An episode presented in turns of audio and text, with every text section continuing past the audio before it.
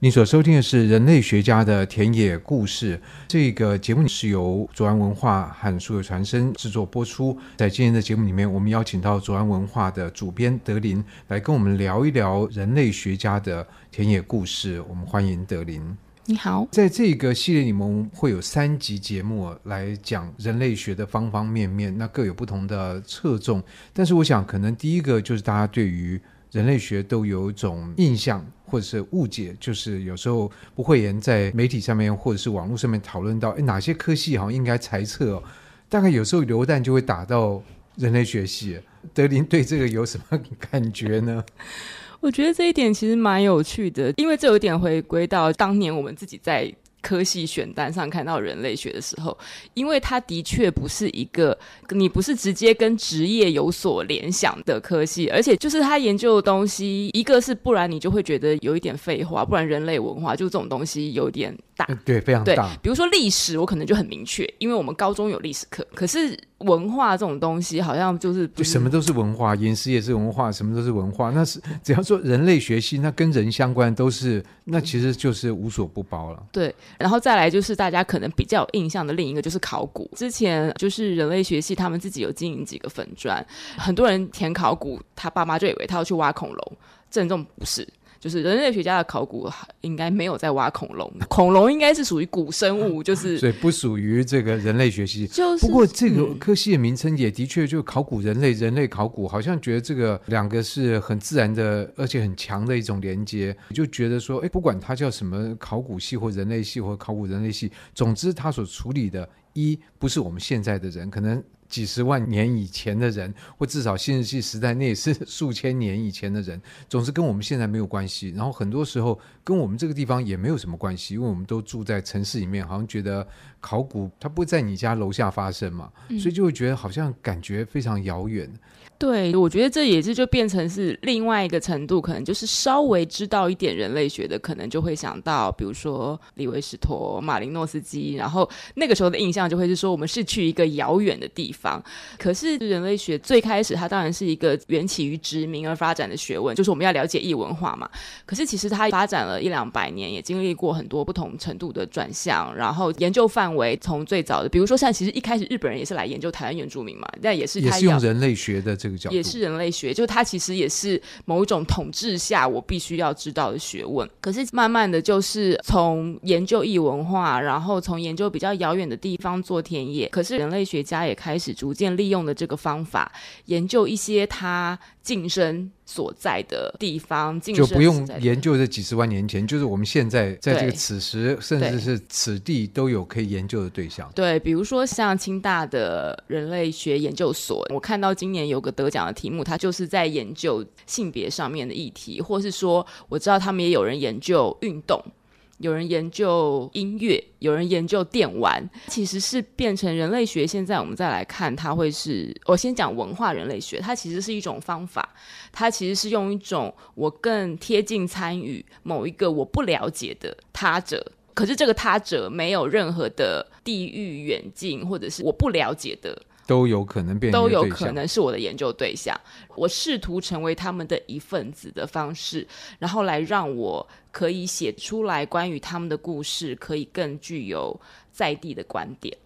对，所以也跟德林确认一下，近年我看到有一些。报道提到说，在国外，当然这国外它可能是欧美国家，人类学上其实蛮夯的，因为很多的大公司，可能网络的公司，它都要雇佣人类学家在里面，所以这个领域或这个科系完全不是一个我们想象的说冷门科系，或者是要被裁撤。相反，它在国外这几年是前途看好。其实是，我觉得也许是现在更多的行业，他们越来越意识到有这种可以专门研究不同文化或是不同族。族群之间关系这种能力，我觉得人类学在训练的是一种能力。然后他们意识到说，学习这种能力其实是一个你可能必须要在你的念书过程当中慢慢的被培养。就是你在念书的时候，你可能念的是异文化，可是你开始练习到我怎么样去理解这个过程。然后之后，现在的行业很多行业会觉得说，这个在他们的行业上面是有帮助的。甚至我们之前也有听过人类学家跟我们分享，在美国军方也会需要人类学家协助。为什么？说他们在战争的时候，他今天要去可能打游击，他要去伊拉克，他要去，他等于是他完全不懂那个地方在干嘛，或者说我要怎么拟定最有效的战术。我可能需要先派一群人先做。如果用一般行业做试调吗？就是我今天要推出一个产品，我一定要先知道说，诶，大家消费者是谁？我觉得他们现在就是有一点是，就是在先进行这样的。然后这个有一点好像又回到十九世纪人类学最初的一种任务，在面对异文化的时候，你要去了解他们。当然，在所以了解它所伴随的是，我如何征服他们，我如何来。剥削他们，如何来使用他们？那其实这个在今天战争行为里面，如果有人类学家的参与，好像并不让人意外。我觉得主事者会想要这件事情，可能不意外。可是，也许这件事情实际上的确会有一些争议。不过，在今天的这集并不会碰出这个问题。那当然，我们也讲，就是说不一定是战争。其实我看到是像一些大型的跨国的商业公司。那当然，我们现在讲到大数据，好像都很夯。可是问题，数据来了。你如何去分析？如何去解读？你大家可能觉得我是靠电脑，如果这么容易的话，那这也不需要人类学家。所以这个资料的解读，大概就是刚才德林所说的文化人类学里面它提供的一种，或者是来训练的。现在我们都会比较倾向的就是质性、质化跟量化两个，就就是其实某方面规模的数据对于整个大概况的理解还是非常的重要。可是我们知道，任何的数据都有偏误，而且它的确有你当初在。设计问题的时候，你的取样、你的设计问题，它其实都会有在设计之前就会需要一些执行的研究跟参与。你后面解读的时候，然后再加入很多人类学家这种的观察，也许对于理解一群人或是一个状况，可以有更精确一点。当然不能说百分之百，可是比较不会有偏误。不过在今天这一集，我们所谈的并不是属于战争，然后也不是跨国公司这种比较商业的取向，而是关注在可能人类学家他的对象有部分是可能在这个社会底层，或者说我们平常不会去注意到的面向。在这部分，左岸也有出了几本书是跟。这个相关的，在我们今天节目里面就会见到三本书。对，那第一本是《厂坟之地》。对，第一本是《厂坟之地》，它其实是一位考古学家德里昂，他在研究美墨边境的无证移民。当然，后来有留言就说啊，其实就是非法移民啦。他们其实就是跨越边境，因为美墨其实就是一条边境线而已。是边境很长，所以其实他这边是在研究在那里的一个沙漠，然后就是专门带领一群研究生，在这些移民们他们会经过的路上，他看这些移民们。遗留下的东西，去他们在偷渡前会休息的站点，包括一些国际的 NGO 支援他们会停留的几个地方。他有访谈这些移民，访谈移民的家人，访谈这些 NGO 组织的工作者。他也去访谈了很多政府单位，然后他也回到这些移民的家乡。去访问他们可能还留在家里头的人，后来写一个算是美墨边境无证移民的故事。那个时候，就我们会想要选到这本书，一方面是底层跟移民本来就是我们蛮关注的一个议题，然后当然就是前几年川普说要盖美墨围墙、美墨围墙这件事情的时候，然后所以那时候就看到这个，就会想说，就是由人类学家的角度来写一个。非法移民的故事比较有趣的是，他其实是一个考古学家。我们就会觉得蛮有趣，是说，那他会讲出一个什么不一样的故事？我们那个时候是希望说，因为当当时川普讲那个围墙的时候，其实大部分的讨论其实都比较是国际关系或者是比较政治学方面的讨论。我们可以希望从人类学家的角度来提供一个一般人看这个问题比较不一样的视野。觉得这本书其实它某种程度上就是对我们来讲，阅读很多书它能够达到的一个目的，因为我们会看到一个不一样的世界。以这本书所碰触的话题。我觉得其实很有趣，但第一个提到了非法移民这件事情呢，可能在很多比较正常的论述里面，觉得说，哎，非法移民这件事情，第一个它就违法了，而且非法移民它可能会带来了暴力，带来了一些文化的冲突，然后它会带来的可能毒品或者其他这些东西，所以我们觉得说非法移民这件事情是不好的，那就应该把这个问题解决掉，然后这个。就 close，我们把这个问题就搁到一旁。但是，可能另外一方面，我们在现在所享有的这个文明生活里面，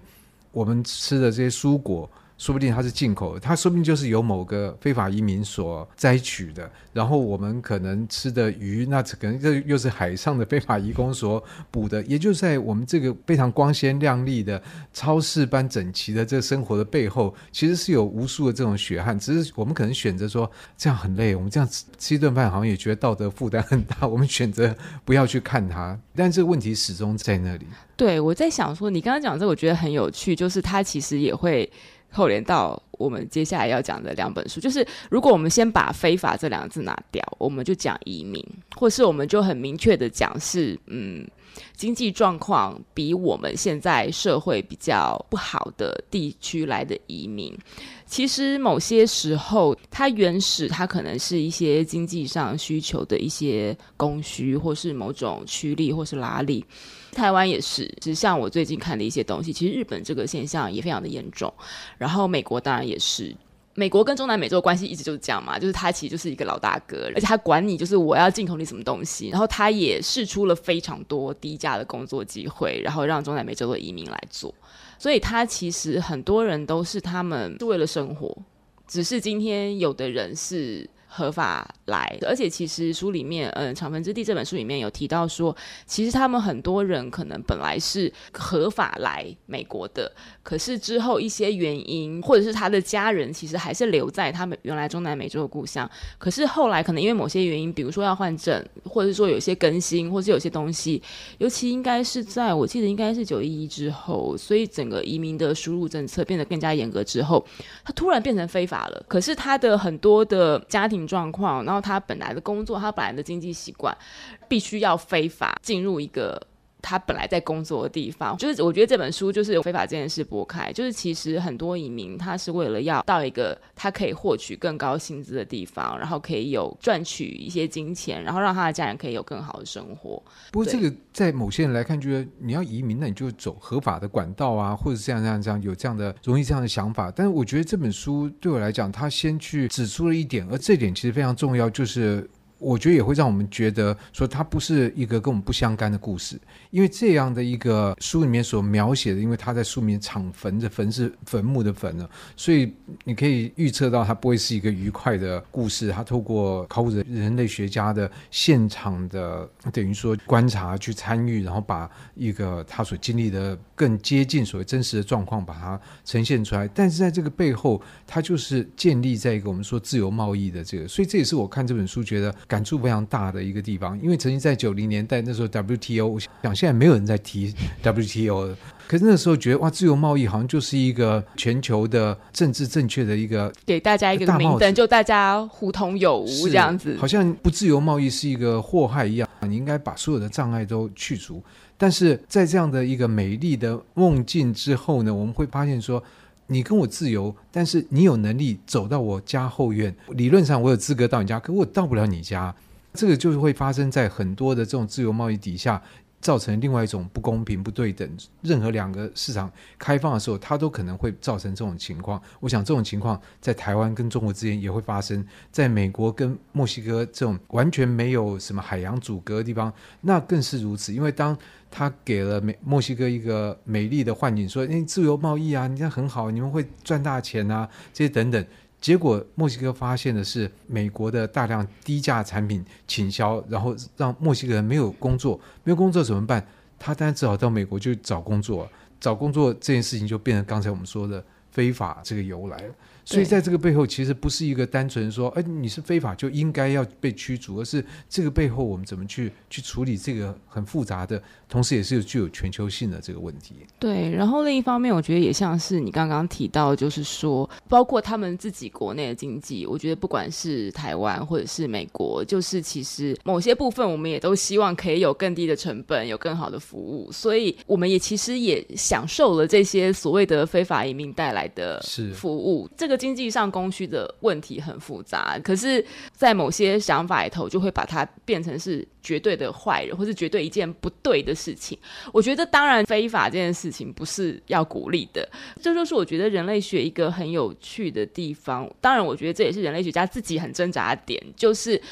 他带我们看到，其实每一个我们在价值评判的背后，它都有不同的脉络，然后每一个人都有不同的人生故事。比如说，像在书里头的最后一部，他就带着读者一起回到了书中的一个主角，他是在厄瓜多的家乡，就是他们其实那边很多人，他们其实都是在美国赚了钱，然后所以他们那边都会有很多某某某的房子，因为他们就是在美国赚了。东南亚很多种只能寄钱，啊、对他们只有寄钱回去，因为他不能随 随便出入境，因为那个身份可能会有问题，所以他是寄钱回去。然后我记得作者一到那个地方的时候，他就说他踏上了这些这些房子，可是那个人本人他从来没有来过，因为他没有办法真的回到他的家乡。然后他跟他的孩子，而且现在还比较好，像有视讯，他们可能可以靠视讯讲话。偶尔可以见到面，可是可能很久没有见到。然后或者是说，里面也有某一个，就是他从小他爸爸就可能就去美国了。他的想法就是说，他也想要跟他爸爸一样去美国赚钱。可是他可能就在这个过程当中，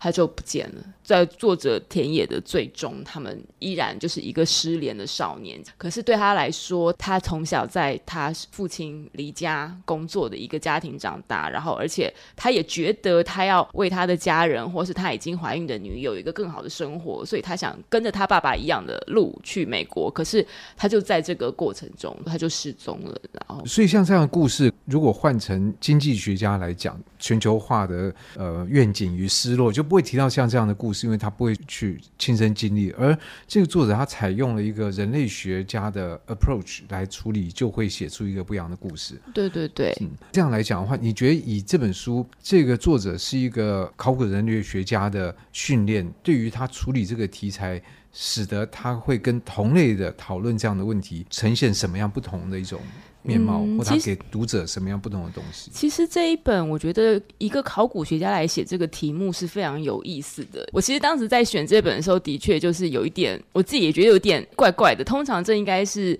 文化人类学家，因为在处理边境移民的问题。可是他的书名的确就会有意思了，因为他其实是要讲说，对，我觉得最直白的，那就是一个露天坟场嘛。从这点想，可能就可以跟考古学稍微有一点关系。然后。我们邀请了考古学家江之华老师替我们写了导读，他在里面也非常清楚的帮我们点出来，就是说，有的时候我们会记得我们想记的事情，然后有的时候记忆会扭曲，会选择性，对，会选择性。而且说真的，很多人在移民的过程，他他就死掉了，你根本找不到那个人。人会有我，你想讲不想讲，甚至有的时候我就是我故意想要讲什么给你听，是因为人在这途中丧命，而我们对于别人死，我们其实是很容易改变我们的故事的。对，然后会改变我们的记忆，改变我们的说话方式。可是物在某个程度上，它是相对相对，它有一点像是，我觉得就是一句老话，就是走过。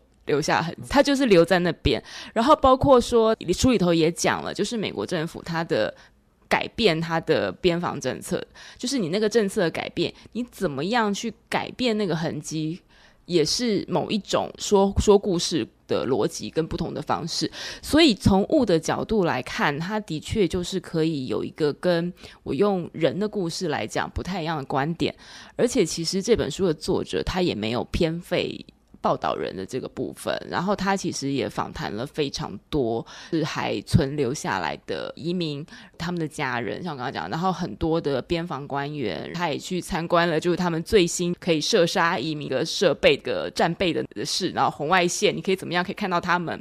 的那些地方，然后所以我觉得他这个的写法给了这个我们看移民故事一个更丰富的角度，而且它里面有一段非常的有趣，就是其实很多。人一开始会注意到那一段，它里面有一个用猪来做实验。因为我自己不是念考古的，所以一开始我看到那段的时候，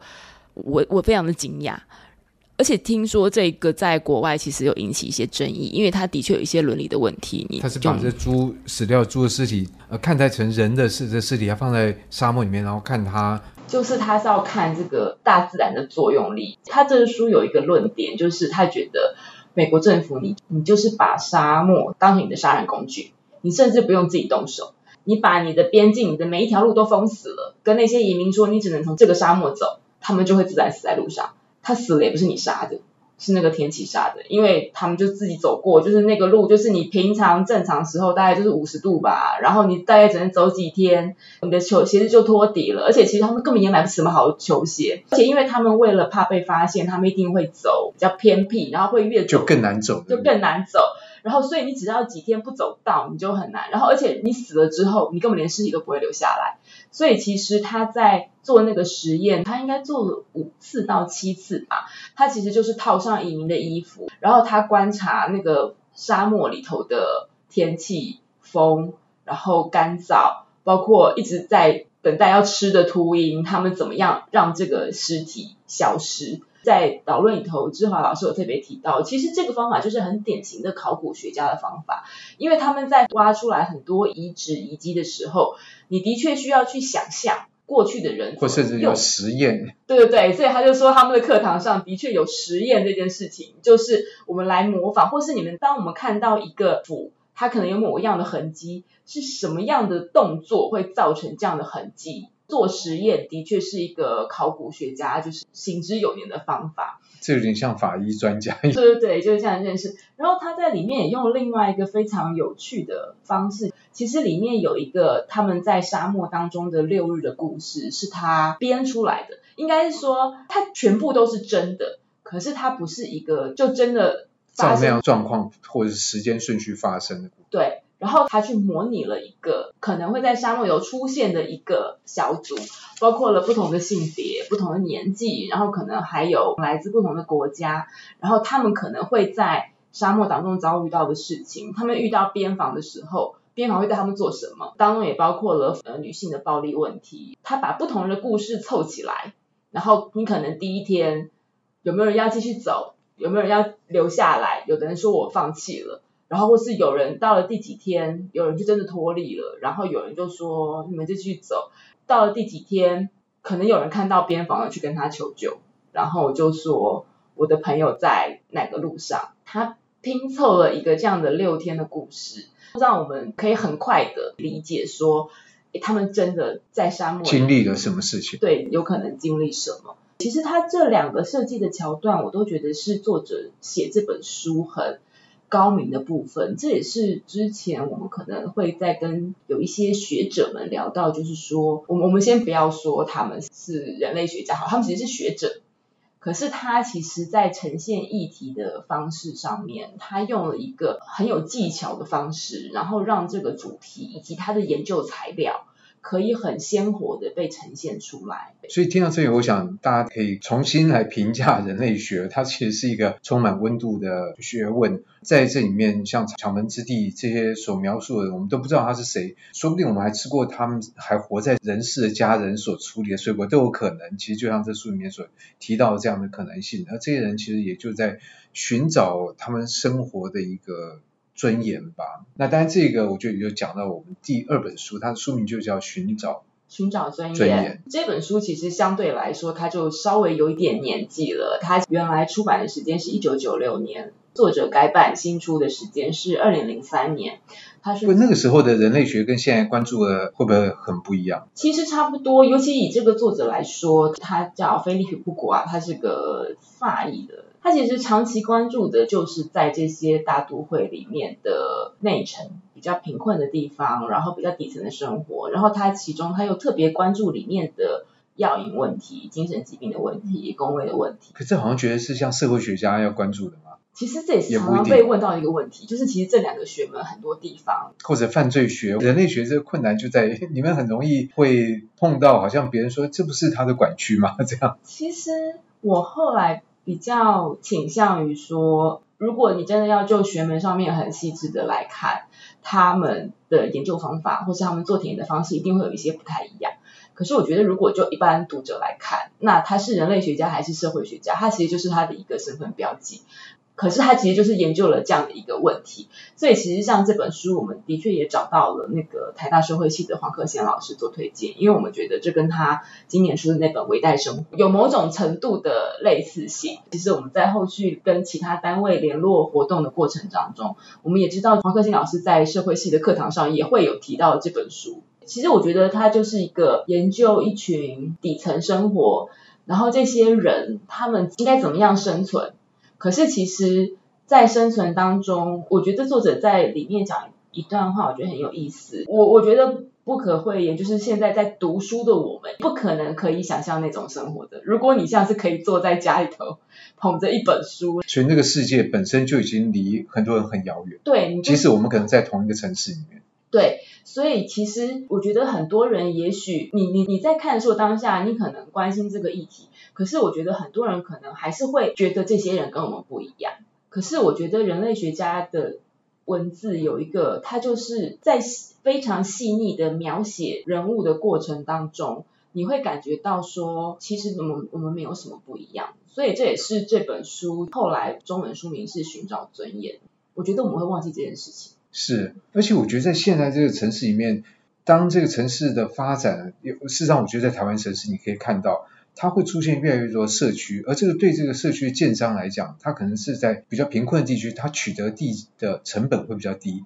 但他不会 care 这一点，因为他买到低的地之后呢，他就圈起来一块地，然后把这个变成一个二十四小时保全的这个社区，你外面人根本没有办法进去，而里面人其实他就在。这个小世界里面也有庭园，然后也有呃公共空间。他出去他就可能开车出去，所以他跟这个旁边是完全可以没有关的，他也可以视视而不见。这个其实对于就像这本书所描述的，它会变成一个一方面他想让我们看见，可是这个城市的发展有另外一股力量是，我不要让你看见，你也不会愿意看见。对，对，然后好像很多东西我们把它盖起来。你就不知道了。书里头在讲到说，作者他的田野里头，他发现其实，因为他研究的地方其实是纽约的东哈林区，然后埃巴里欧，然后就是这是西班牙文，其实就特别在讲这块地方波多黎各移民居住的地方。所以你应该有看过《西城故事》。故事啊，对，就是其实就同样差不多的背景，然后、就是、对，那里面也是波多黎各移民。对对对，然后就是他就在里头讲说，其实这里住的就是纽约最穷，反正就是有新来的穷人就会住到这边，然后所以他们一开始就是可能最早是爱尔兰移民，然后后来意大利人，后来就是变成是波多黎各人，现在可能是墨西哥人。很多人可能也都是为了一个来，可能就是因为他们国家也是美国的关系、经济问题，所以有大量的移民。他们整个岛上大概有三分之一的人在二战后就是都移民到了美国。然后做着很多比较低层的工作，然后就是像一般做就美国白人他不要做的工作。对对对，他讲说不要不要不要做工作，就是在发传单的啊，然后帮你擦车窗的啊，然后帮你洗玻璃的啊。他里头会讲到一个非常讽刺的，就是说其实他们那里就是为了社区要改建，房东想要租更高的价钱，他其实就是。找这些波多黎各的移民，然后他们来换换那个大楼的那个更新，铺那个外墙，整修厕所，装窗户。我觉得作者写的就是有有一点悲情，就是在讲说，对，他们在把他们以前小时候可能住过的地方，可能整修的更更漂亮，然后可是他他没有办法再住回来了。其实这有点像是我们之前的另外一本书的活动，它其实是在讨论台湾的原住民，所以是这样。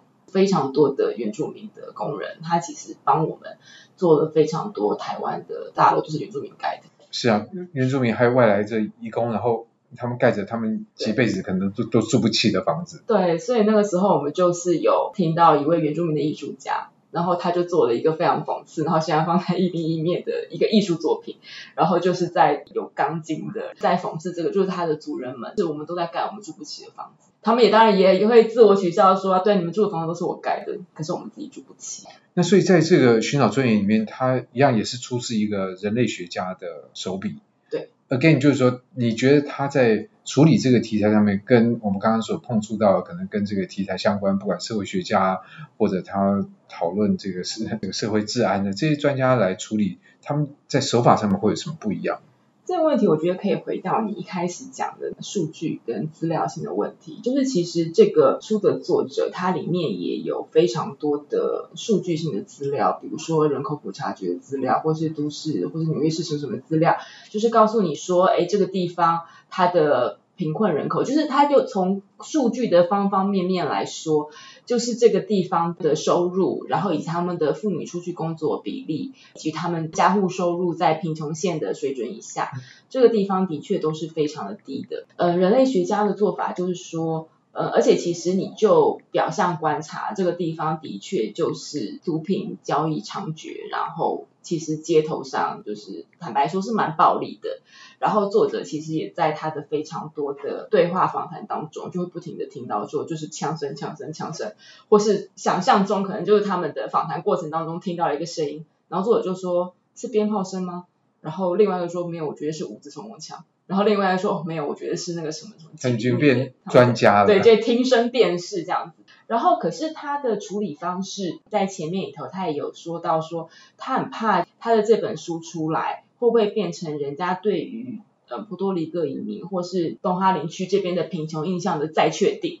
他也说到，这是这其实是所有的社会科学家在描写他们研究地区的时候。尤其是比较贫困的研究地区的时候，他们心里头都会有一个挣扎，因为当你跟别人说他们有多惨的时候，别人就会跟你说：“对啊，你看我知道他们有多惨。”可是你要怎么样在这个强化强化既有印象，它有不同的面向，就是好，我们都知道了某些，我们有一些刻板印象，它也许可以帮助我们去有某些作为。可是它也有可能帮助我们很快的就会下一个先入为主的判断。对，就像你可能跟我讲说，哎，他们过得多惨，说不定有人觉得说，你看吧，他们就是不努力才变成这样，对，就他就歪楼了。对，所以他自己在前面他有非常挣扎的这件事情，然后他也想他要怎么呈现，然后所以他用一个，我觉得他的方式就是他用了非常多的对话。